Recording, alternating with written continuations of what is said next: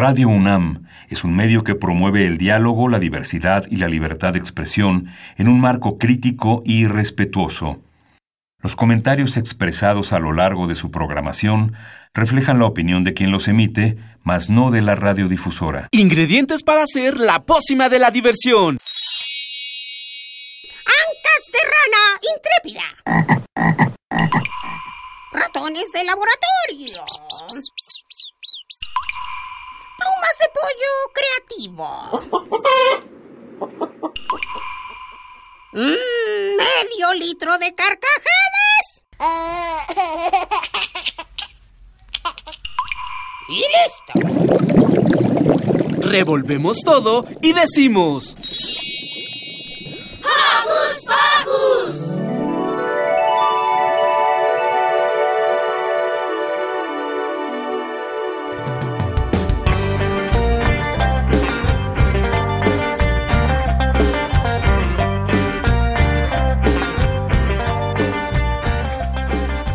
buenos días, bienvenidos a una misión más de Hocus Pocus.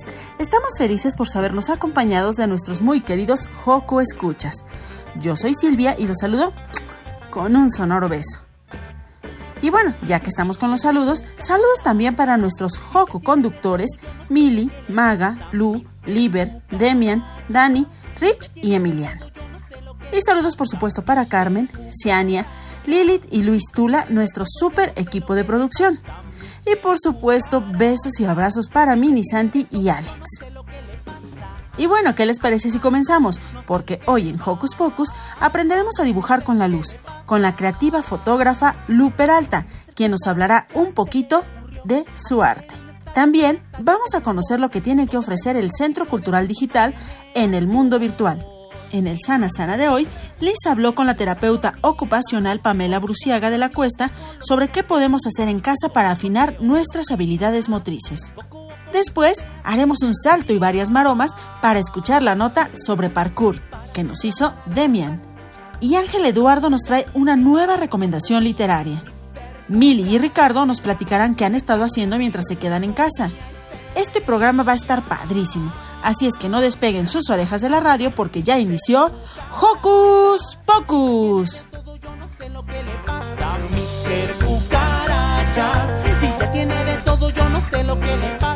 Quédate en casita y no olvides que nos gusta saber de ti a través de nuestras redes sociales.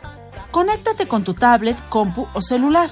Facebookea con nosotros. Búscanos como arroba Hocus Pocus UNAM Regálanos un like y mándanos tus sugerencias musicales o cuéntanos qué haces para entretenerte en casita. Pero si lo tuyo son las frases cortas, búscanos en Twitter como arroba hocuspocus-unam. Síguenos y pícale al corazoncito. Iniciaremos esta mañana con una rolita de swing de insectos sobre una hormiga inventora. Escucha.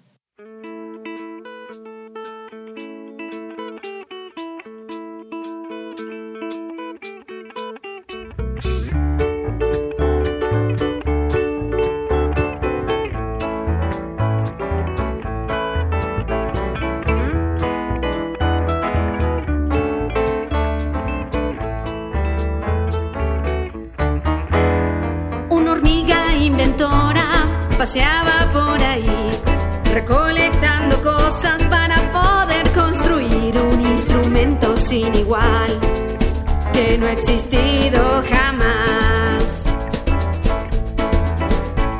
Dime, hormiga inventora, ¿qué es lo que vas a crear?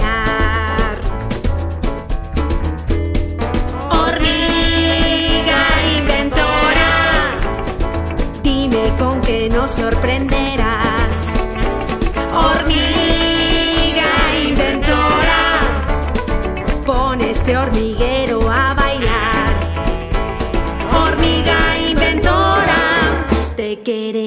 escuchar. Buscando en la basura, he encontrado un tambor y también una guitarra que no tiene solución. Un instrumento crearé, el guitambor lo llamaré.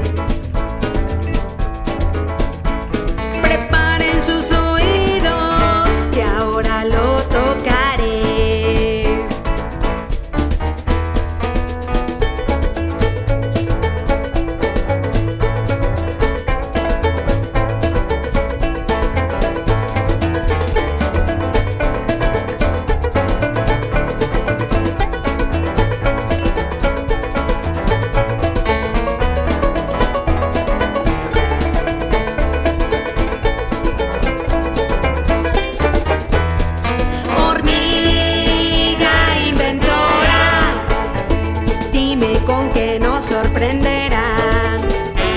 Hormiga inventora, pon este hormiguero a bailar. Hormiga inventora, te queremos escuchar. Después de mucho tiempo, su invento prosperó. Ha creado el guitambor que ha causado sensación. Nadie se queda sin bailar cuando se pone a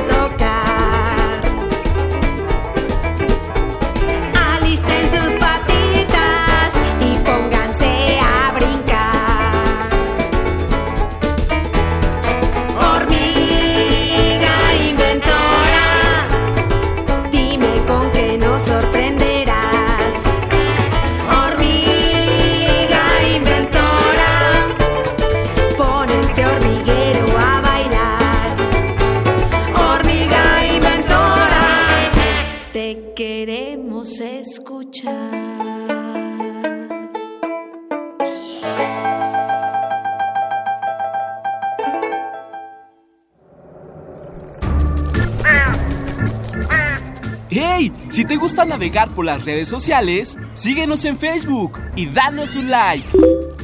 Encuéntranos como Hocus Pocus Unam. Así como esta hormiga inventora creó nuevas cosas, Lu Peralta viene a hablar con nosotros sobre la invención de la fotografía y nos da algunos tips por si queremos experimentar con ella. Aquí viene, justo a tiempo. Sus superpoderes son reales. ¿Salvará al mundo sin un antifaz? Con inteligencia y valentía, inspiró a la Mujer Maravilla. Ella es... Lu Peralta. Sí, amigos, está con nosotros Lu Peralta. Ella es fotógrafa, entre otras tantas cosas que hace, y hoy nos va a hablar sobre su arte. Bienvenida, Lu, ¿cómo estás? Hola, muy bien, gracias. Hola, amigos. Oye, Lu, platícale por favor a nuestros Joco Escuchas ¿Qué es esto de la fotografía? Porque bueno, todos estamos acostumbrados a ver fotografías y ahora con todos estos dispositivos inteligentes que hay a la mano, pues a tomar muchas fotografías, a tomarnos muchas selfies, a fotografiar todo lo que se nos ocurre. Pero, ¿qué es la fotografía? ¿De dónde surge? ¿Por qué es un arte? Mira, la palabra fotografía viene del griego. Foto significa luz y grafía significa escribir o dibujar. Entonces, yo digo que la fotografía es un juego con el que mostramos al mundo lo que nos gusta, lo que nos sorprende, a través de pintar con luz. Hoy en día hay muchas formas de hacerlo. Podemos tener una cámara o también con el celular de papá y mamá. Y también hay fotografías sin cámara, ¿sabías? No, ¿cómo es eso? ¿No? Fíjate que hubo una fotógrafa que se llamó Anna Atkins, que en el siglo XIX ella eh, hizo sus primeras fotos que se llamaron cianotipias y las hacía poniendo hojitas y poniendo cosas naturales sobre un papel que tenía una emulsión que al ponerla a la luz reaccionaba. Uh -huh. Y entonces unas partes quedaban oscuras y otras claras. Entonces hizo el primer libro con fotografías. Ella fue la que se considera la primera fotógrafa de la historia. ¡Wow! Y estas fotografías digamos que eran las abuelitas o tatarabuelitas de las que conocemos actualmente. Exactamente. Mira, de hecho, todo empezó mucho, muchos, muchos años atrás con los griegos. Este, un filósofo que se llamaba Arquímedes, bueno, eran científicos, eran inventores, eran todo, ahora los llamamos filósofos, ¿no? Pero él se dio cuenta que si conseguía total oscuridad en un cuarto y hacía un hoyito de un lado, si entraba luz, en el otro lado opuesto a esa pared aparecía lo que había afuera, pero invertido.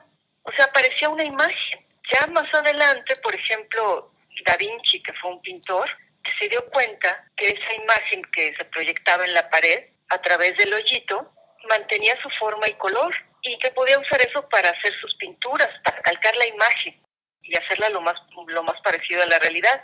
Imagínate que tú cierras las cortinas de tu cuarto y de un lado haces un hoyito Y si por ahí entra la luz, del otro lado de esa pared aparece lo que está fuera de, ahí y puedes ver lo que está fuera. ¿No es fantástico? Sí, claro. Es, ese, es, ese es como surgió la fotografía, porque todos estaban fascinados. Muchos pintores usaron esa técnica, empezaron a, a retratar paisajes y también personas a través de esta técnica del cuarto, hasta que un día se dieron cuenta que era más fácil hacer una caja de madera y hacer ese mismo principio, o sea, era más práctico que estar en un cuarto, ¿no? Sí, sí. Y este, en una caja le hicieron un hoyito y por ese hoyito entraba la luz y, y se aparecía una imagen invertida. Ya luego el problema fue otro, porque todo el mundo quería pues grabar esa imagen, capturarla. Y así fue como se empezaron a preguntar, pues, ¿cómo le vamos a hacer para que esta imagen que vemos invertida en la cajita de madera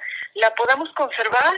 Y entonces así empezaron a, experimentar y descubrieron que había unos polvitos que se llamaban sales de plata. Y bueno, pues sí, se dieron cuenta que al ponerlos a la luz, a la luz del sol, lo que hizo Ann Atkins, ¿no? Se, se ponían, este, aunque ella utilizó otro método, pero unas partes se, se, convertían en negro y otras quedaban en blanco. Pero se borraban, ya después de que, que, pasaba un tiempo se borraban.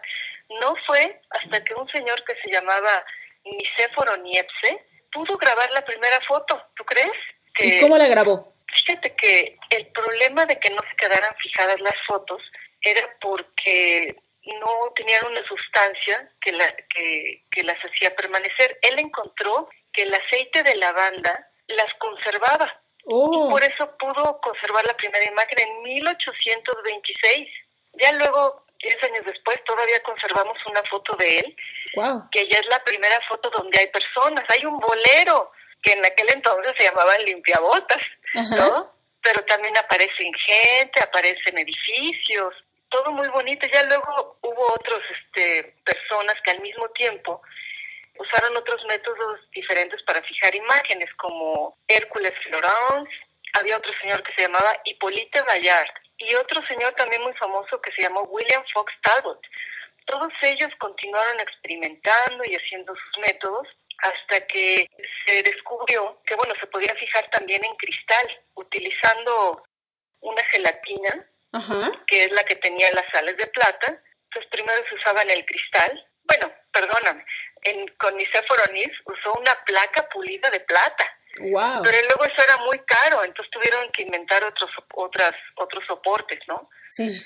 Y ya más adelante se usó el cristal y ya luego se usó el celuloide, que era, fíjate que mi abuelo nos contaba que le llamaban la piel de plata y eso era lo que contenían los productos químicos que producen la reacción al captar la luz. Fíjate que aquí hacemos un paréntesis y te cuento que mi bisabuelo, porque yo, yo soy la cuarta generación de una familia que se ha dedicado a tomar fotos de personas desde hace 100 años. Mm. Entonces, mira, mi abuelo en la Ciudad de México tuvo su estudio en una azotea. Todos los fotógrafos de la época las tenían hasta arriba de los edificios, porque como no todos tenían luz eléctrica, tenían que que aprovechar la luz natural. Entonces, él mismo, como todos los fotógrafos, hacían sus mezclas, compraban sus polvos y hacían sus fórmulas para poder ponérselas a los cristales y así meterlas a sus cámaras y fijar las imágenes. Ya luego mi abuelo, que también vivió en la Ciudad de México, tuvo sus estudios y tenía unas cámaras enormes, unas cámaras que se llamaban de taller, la Century de Kodak, y así hacían sus fotografías. Él ya usó lo que llamábamos los negativos, que es una película plástica. Y ya luego mi papá ya usó diapositivas, que ahorita vamos a ver qué es, y también empezó con la foto digital, que es la que usamos ahora, yo también ya es la que uso. Y fíjate que todo fue avanzando hasta que George Eastman, después de que les platicaba que, se usaron los cristales y, luego, de la piel de plata, apareció un señor que se llamaba George Eastman, que fundó una compañía que se llamaba Kodak, cuando todavía existe, y empezó a vender una cámara barata, pequeña, fácil de usar, que ya tenía rollos con fotos.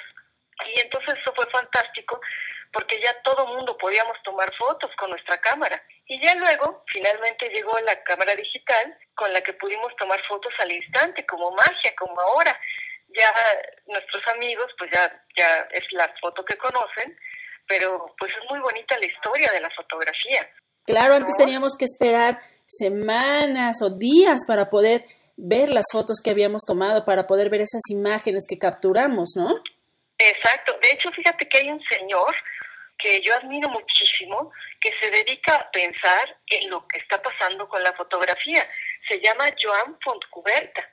Y él dice que ahora le debemos de llamar postfotografía, porque como tú bien dices, al capturar imágenes ya no nos preocupa la posteridad, sino estamos pensando en el presente. Exacto. Vaya, ya, ya no es para recordar y para tener álbumes de familia, sino, por ejemplo, lo usamos para mandar mensajes, que nuestros amigos usan los emoticones, ¿no? Sí, sí. Pero tomamos fotos en el celular como para saber que estuvimos ahí, ¿no? Para mandarle un mensaje a alguien de, oye, fui a tal lugar, ¿no? Eso es lo que nos interesa, ¿no? Comunicarnos con las imágenes.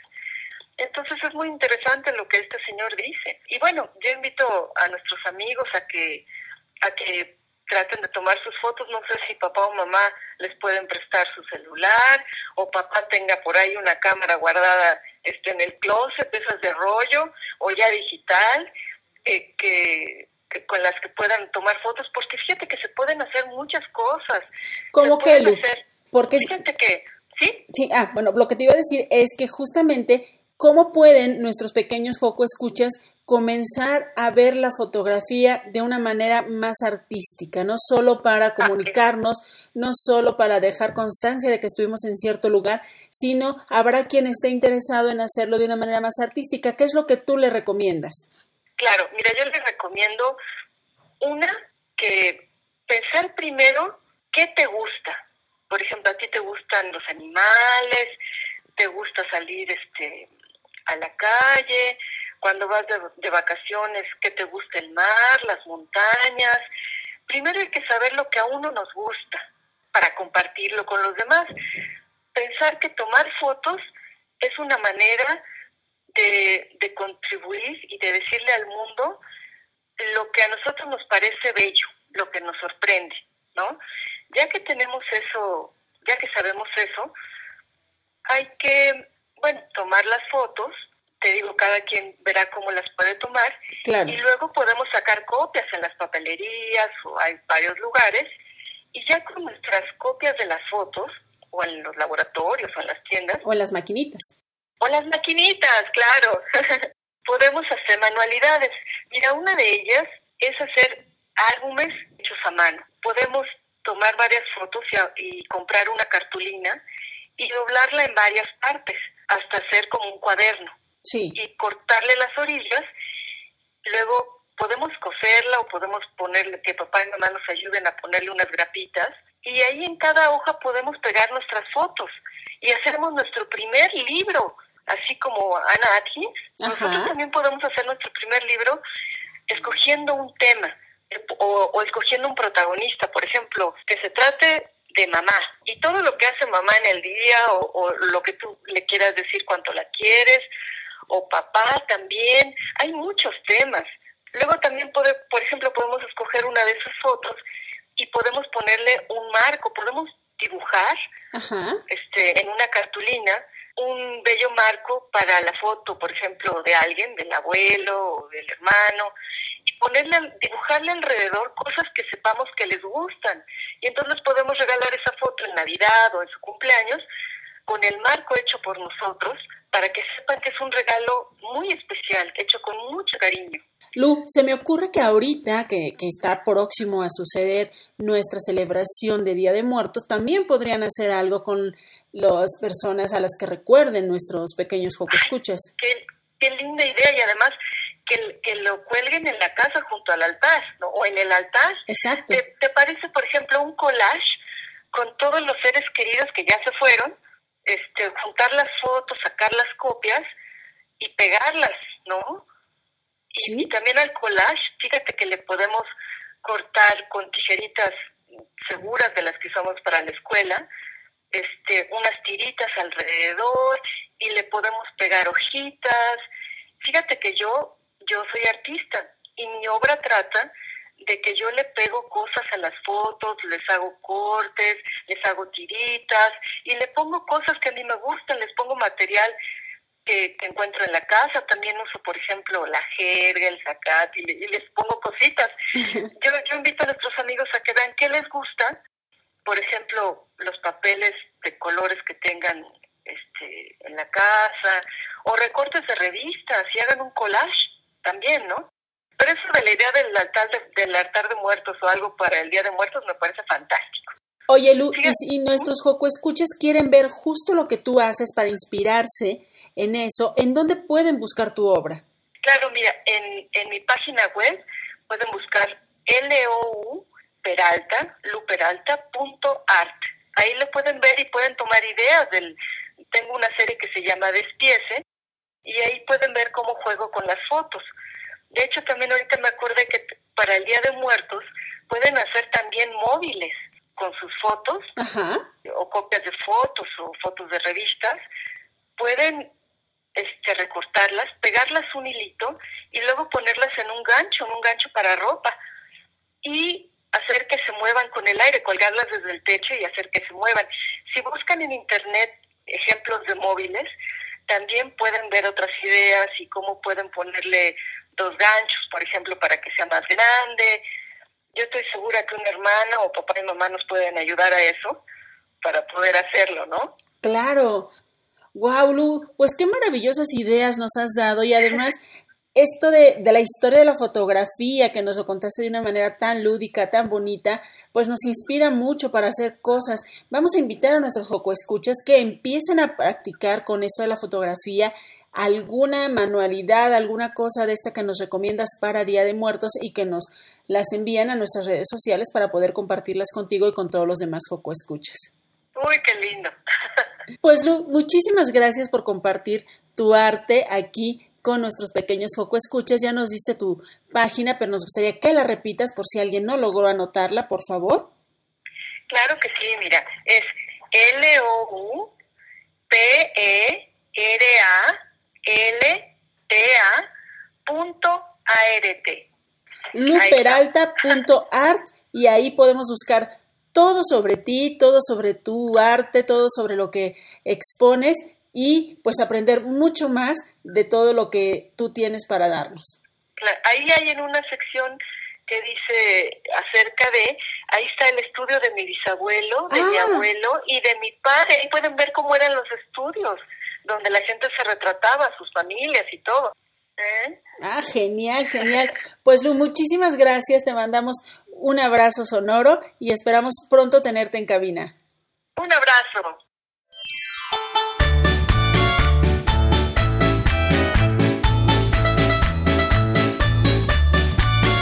Súbete al tren de la alegría, súbete al tren de la ilusión, súbete al tren de la fantasía, súbete al tren de esta canción.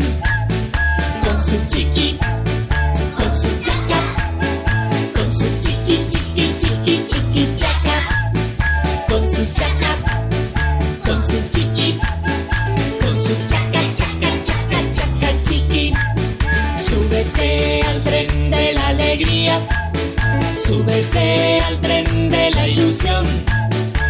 súbete al tren de la fantasía, súbete al tren de esta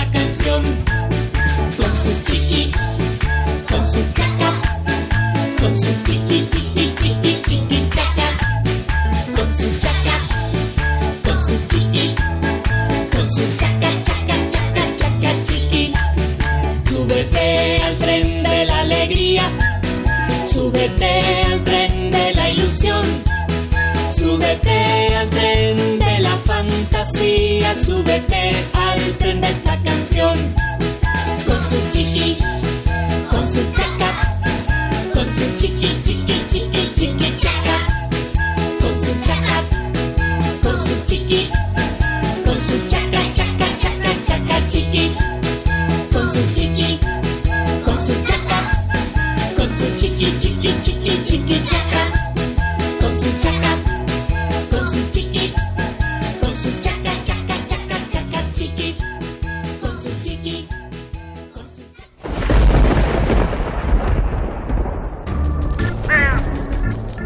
Chispas, radios y centellas. Estás en Hocus Pocus.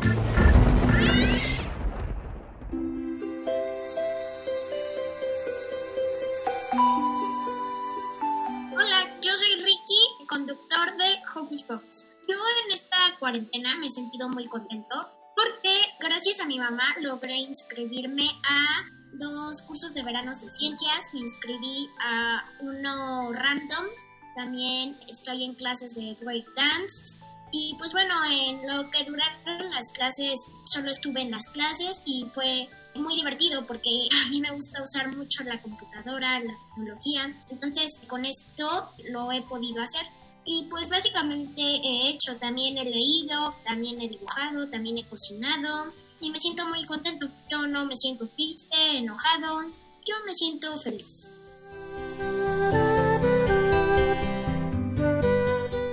Es momento de escuchar sobre el mundo sideral que el Centro de Cultura Digital nos ofrece. Para la oreja. ¿Qué hacer este fin de semana? Ver, escuchar, sentir, reír, disfrutar. ¿Qué hacer en tu tiempo libre? Aquí te recomendamos. Hola Héctor, qué bien que estás con nosotros. ¿Podrías platicarnos qué es el Centro de Cultura Digital? Hola Daniel, hola Demian, muchas gracias por invitarme a su programa y les mando un gran saludo a ustedes y a las niñas y los niños que nos escuchan. Con gusto les platico qué es el Centro de Cultura Digital.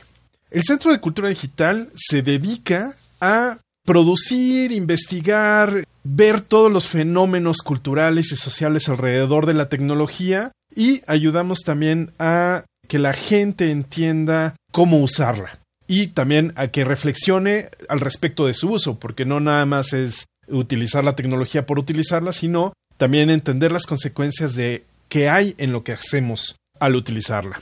Y cuéntanos, por favor, cómo nació la idea del concurso de microjuegos. Cuenta la leyenda que de la Secretaría de Cultura de Gobierno Federal a la que pertenece el Centro de Cultura Digital, quisieron apoyar a los artistas mexicanos con diferentes convocatorias dentro de la página Contigua a la Distancia. Entonces, nosotros decidimos lanzar este proyecto de concurso de microjuegos y son microjuegos porque son juegos con muy pocas piezas, son juegos con máximo 16 cartas o 16 elementos en general, porque hacer un juego completo, hacer un juego más grande, la verdad es que se vuelve muy complicado y es muy complejo y también es mucho, muy caro. Lo que queríamos era que fueran proyectos fáciles de descargar fáciles de imprimir y que llegaran a la, a la mayor cantidad de personas posibles y en cualquier parte de la República. Entonces, por eso fue que decidimos lanzar este concurso de microjuegos. ¿Por qué el concurso fue dirigido a mujeres creadoras? Ah, cuenta la leyenda también que todas y todos jugamos desde que nacemos.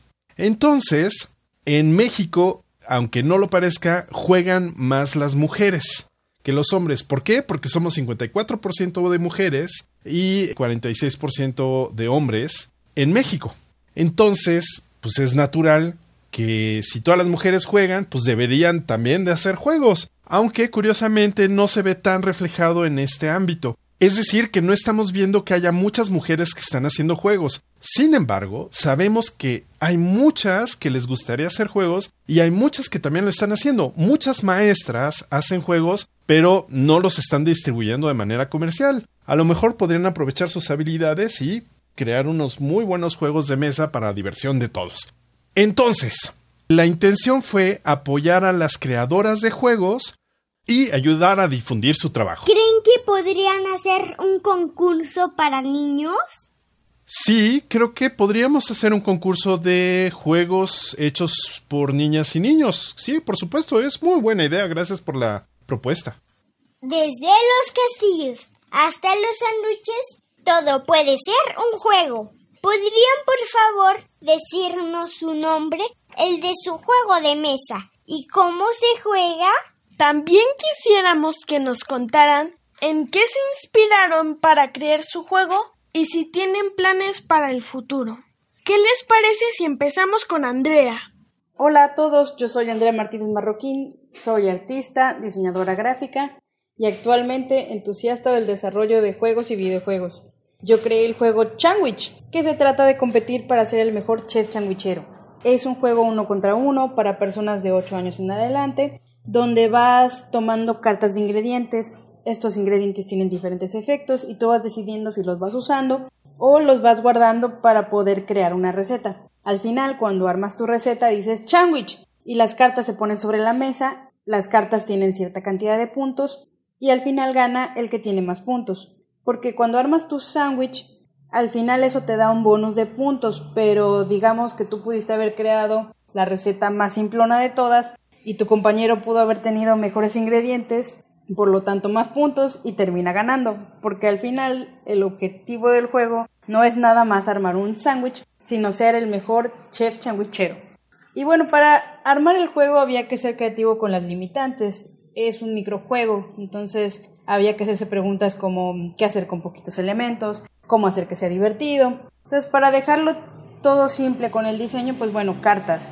Y para que las personas tuvieran más oportunidad de, usarlas, pues bueno, que sea nada más de uno contra uno. Y pues las temáticas de comida siempre son divertidas, digo, la verdad como, como artista, la parte de diseñar y dibujar las cartas fue la más divertida de todas y al final quedé muy muy contenta con el resultado.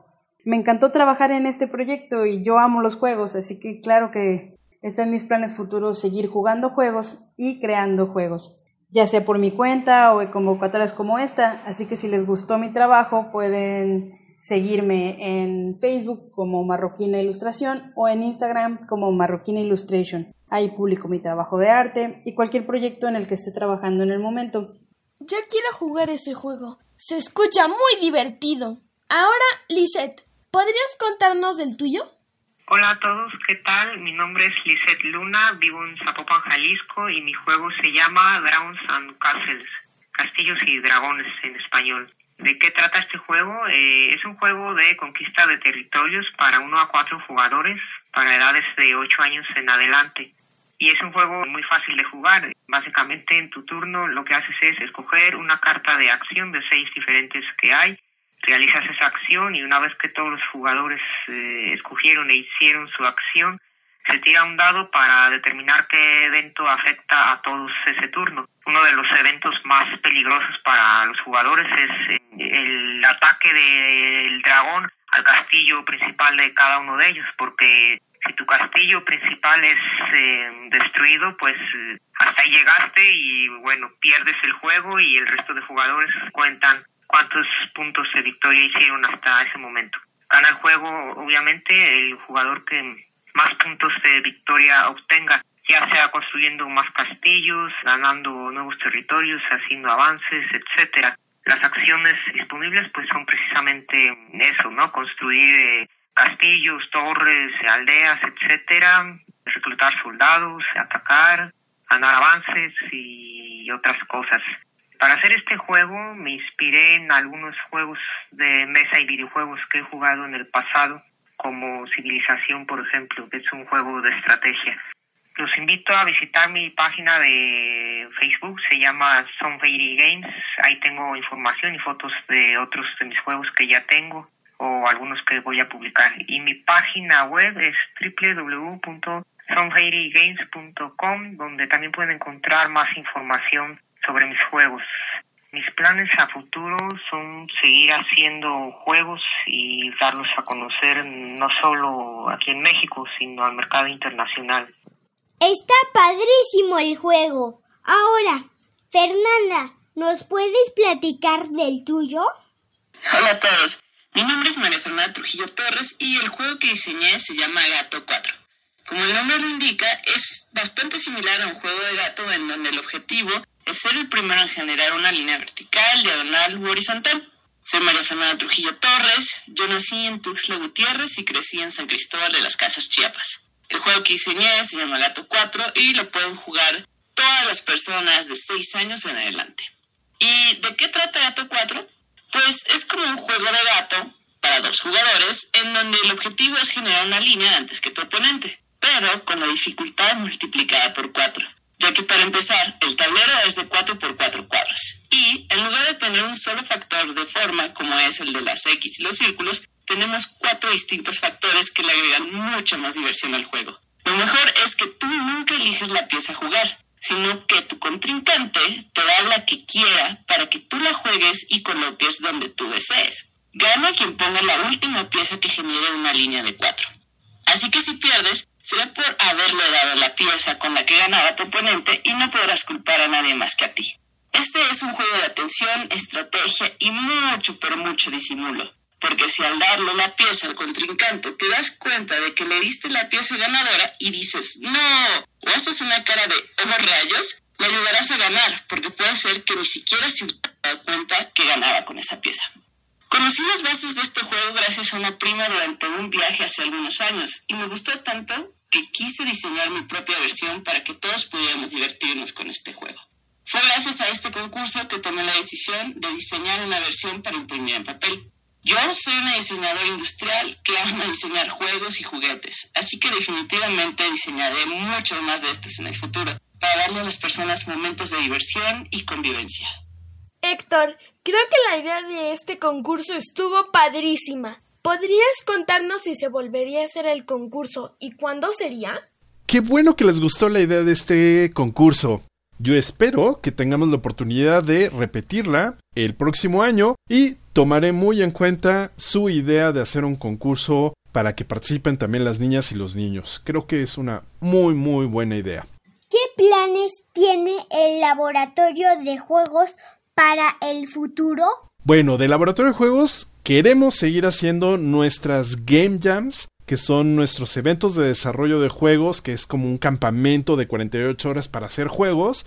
En enero, como parte de la Global Game Jam, que es un evento internacional para crear juegos donde todos nos reunimos durante 48 horas en todas las partes del mundo en diferentes sedes para crear juegos. Ese es uno. Y también queremos seguir haciendo nuestras noctabundas, que son nuestras noches de juegos, los últimos miércoles del mes. Eh, nos reunimos para jugar tanto de manera virtual como de manera presencial. Ahora con lo que ocurrió de la pandemia, pues lo estamos haciendo más de formato digital, pero también tenemos nuestro formato presencial. Entonces acuérdense, Último miércoles de cada mes, de 6 de la tarde a 10 de la noche, tenemos nuestro, nuestra noche de juegos. Y si podemos hacerlo también los sábados en la mañana para que todos se diviertan, lo trataremos de hacer.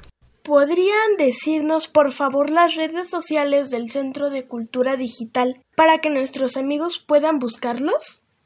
Con gusto les compartimos nuestras redes sociales del Centro de Cultura Digital. Búsquenos en nuestra página centroculturadigital.mx o CCDMX en las redes sociales, Twitter, Facebook, Instagram. Y también en particular Laboratorio de Juegos nos encuentran como Mermelada de Juegos en todas nuestras redes sociales, así estamos. Y ahí se pueden enterar de todas las cosas que estamos haciendo. Y por último permítanme invitarles a hacer juegos, diviértanse, todos podemos hacer juegos, no es tan complicado y aprendemos muchísimo de ellos y nos divertimos sobre todo compartiendo nuestros juegos. Muchas gracias a todos por compartir esta padrísima experiencia. Saludos a todos y gracias por la entrevista. Gracias por invitarme. Fue un placer platicar con ustedes y jueguen mi juego Chanwich y todos los juegos de la convocatoria de microjuegos de mesa. ¡Chao! Daniel, Demian y todas las niñas y niños que nos están escuchando, muchísimas gracias por haberme invitado a su programa y permitirme compartir con ustedes un poquito de lo que hacemos en el Laboratorio de Juegos del Centro de Cultura Digital de la Secretaría de Cultura de Gobierno Federal. Hasta la próxima. ¡Hey! Sé parte de Hocus Pocus y busca nuestras redes sociales. En Twitter somos Hocus Pocus-UNAM y en Facebook Hocus Pocus UNAM. Hola amigos, yo soy Lucy y les quiero dedicar esta canción. Mi abuelita solía contar que tenía alma de náhuatl.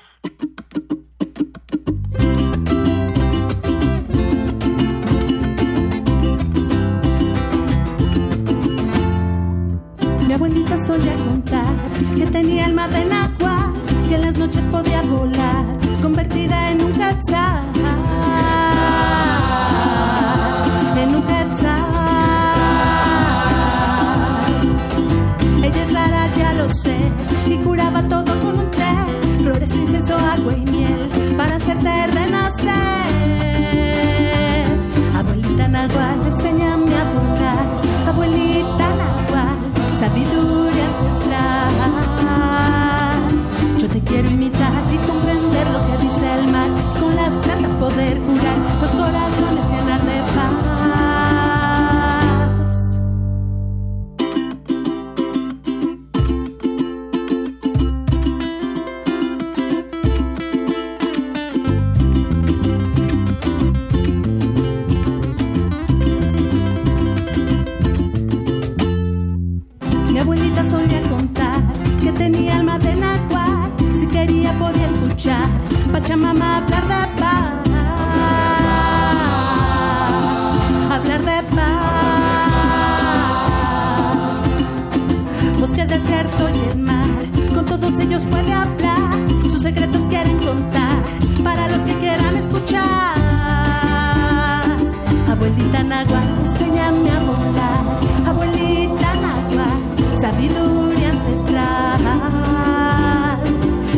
quiero y comprender lo que dice el mar. Con las plantas poder curar los corazones llenar de paz.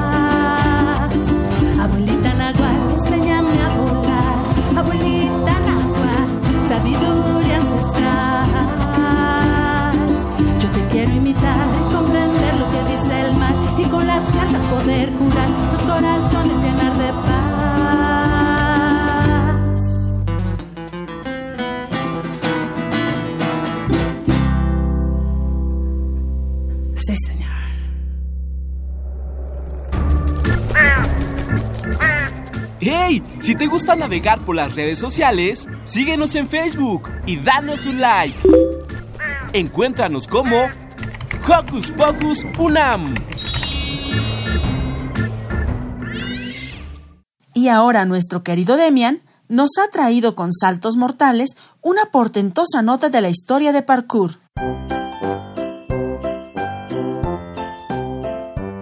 Les interesa a las niñas y niños de hoy? Su opinión es importante. Seguimos con la nota de la semana.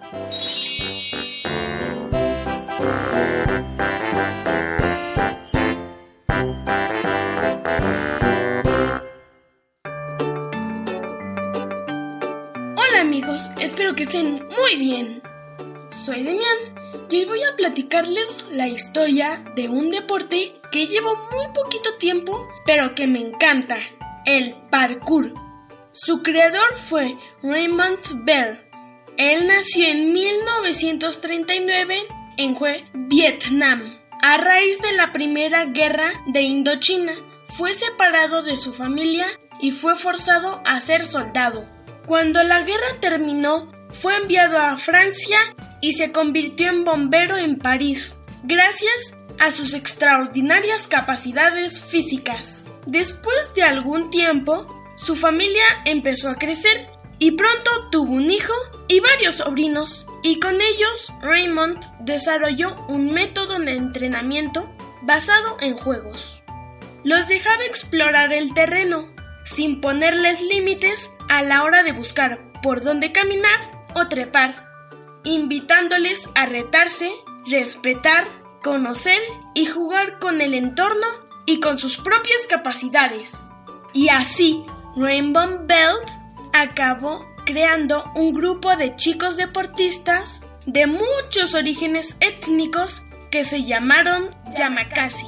Esta palabra significa cuerpo fuerte, espíritu fuerte, hombre fuerte en Bantú, una lengua africana.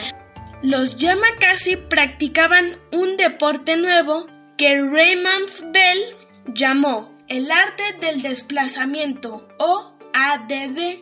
En 1997 hicieron su primera exhibición en un evento anual de bomberos. Así que prepararon su coreografía y se disfrazaron de ninjas. Esta exhibición llamó mucho la atención y comenzaron a presentarse en otros lados. Se crearon varios grupos. David Bell, el hijo de Raymond lo llamó parkour. Otros grupos se llamaron free running. El grupo que saltó a la fama estaba formado por un sobrino de Raymond, William Bell y sus amigos. Ellos protagonizaron Yamakasi, los samuráis de los tiempos modernos, del director Luc Besson y se filmó en 2001. También Discovery Channel hizo el documental Jump London. La filosofía del parkour es superar los obstáculos, ya sean físicos o mentales, para volverse más fuertes, más ágiles y más seguros de nosotros mismos. Y la práctica consiste en desplazarse sobre todo tipo de obstáculos, urbanos y naturales, de una manera efectiva, rápida y estética, utilizando únicamente las habilidades del cuerpo humano. Hoy en día estos grupos siguen activos y en México hay varios lugares en los que puedes aprender y practicar este increíble deporte divertido. Les reportó para Hocus Pocus Demian. ¡Chao!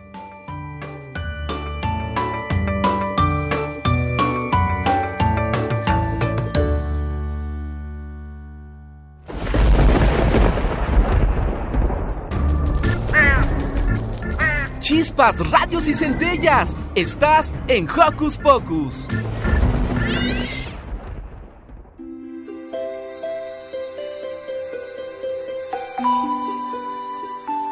Hola, yo soy Mili y estoy en Hocus Pocus y lo que he hecho en la cuarentena pues han sido varias cosas, ya que bueno, al principio sí, obviamente no tanto, pero por ejemplo cuando ya tuvimos vacaciones como dos semanas al principio, este, las vacaciones de primavera, este, y me puse a aprender cosas nuevas. Y luego, este, por mayo, estuve dos semanas en una clase con Ana Cecilia Salva, que es la que hace el Weekend. Y estuve dos semanas este, aprendiendo con ella actuación y canto. Y ya después, cuando se acabó la clase, ahorita ya estoy teniendo vacaciones. Entonces, como que sí me estaba entreteniendo bastante este eso.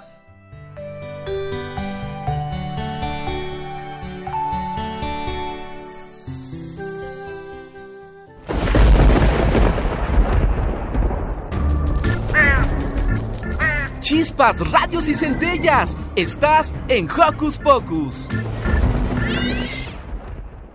Hola, yo soy Liber y hoy les quiero dedicar un pedazo de la canción A la basura, a la basura. Esos zapatos viejos, a la basura, a la basura. De la vieja televisión, a la basura, a la basura.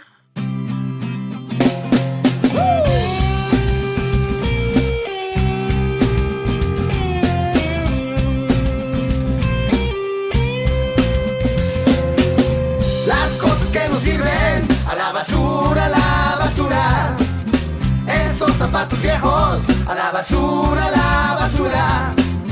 Y la televisión de 40 pulgadas, ya tomé la decisión, como no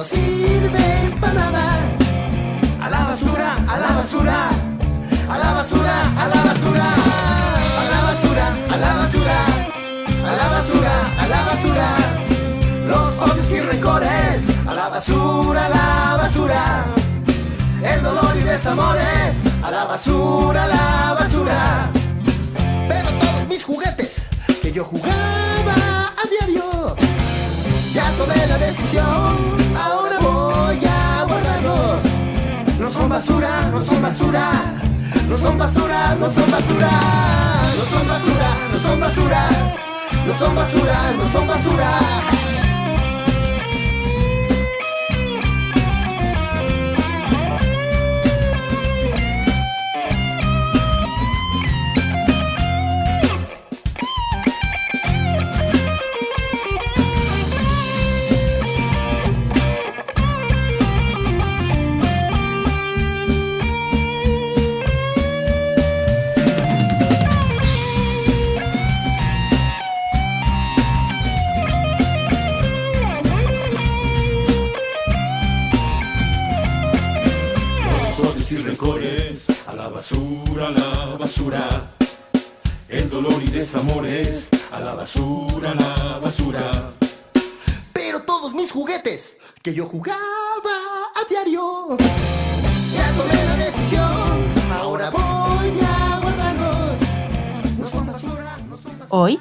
Ángel Eduardo nos hace una nueva recomendación literaria para hacer de nuestro confinamiento algo más divertido.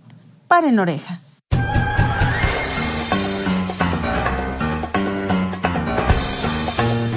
Investigaciones Especiales de Hocus Pocus presenta.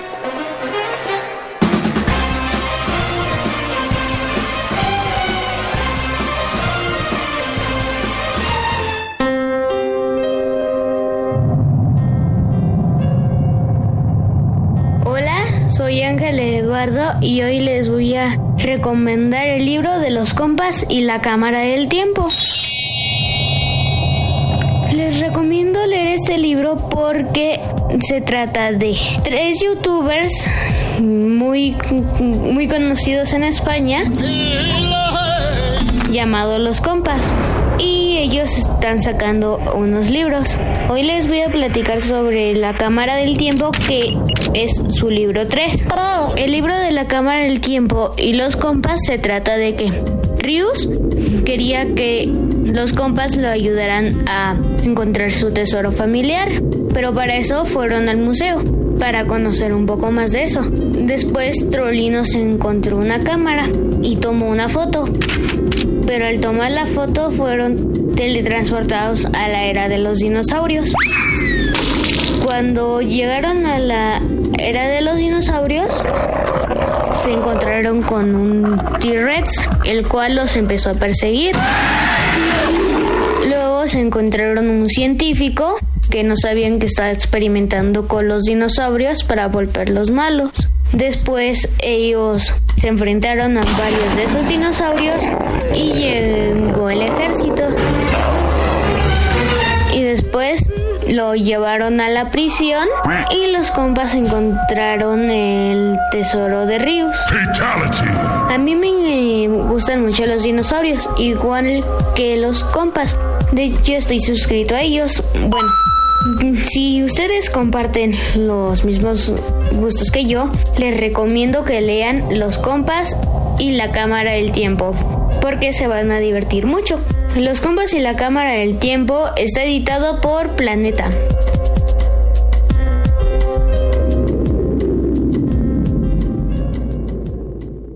¿Ustedes saben cómo seguir desarrollando sus habilidades motrices desde casa?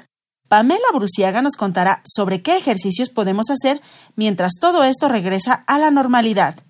Liz la entrevistó y nos dijo esto. Sana, sana, colita de rana.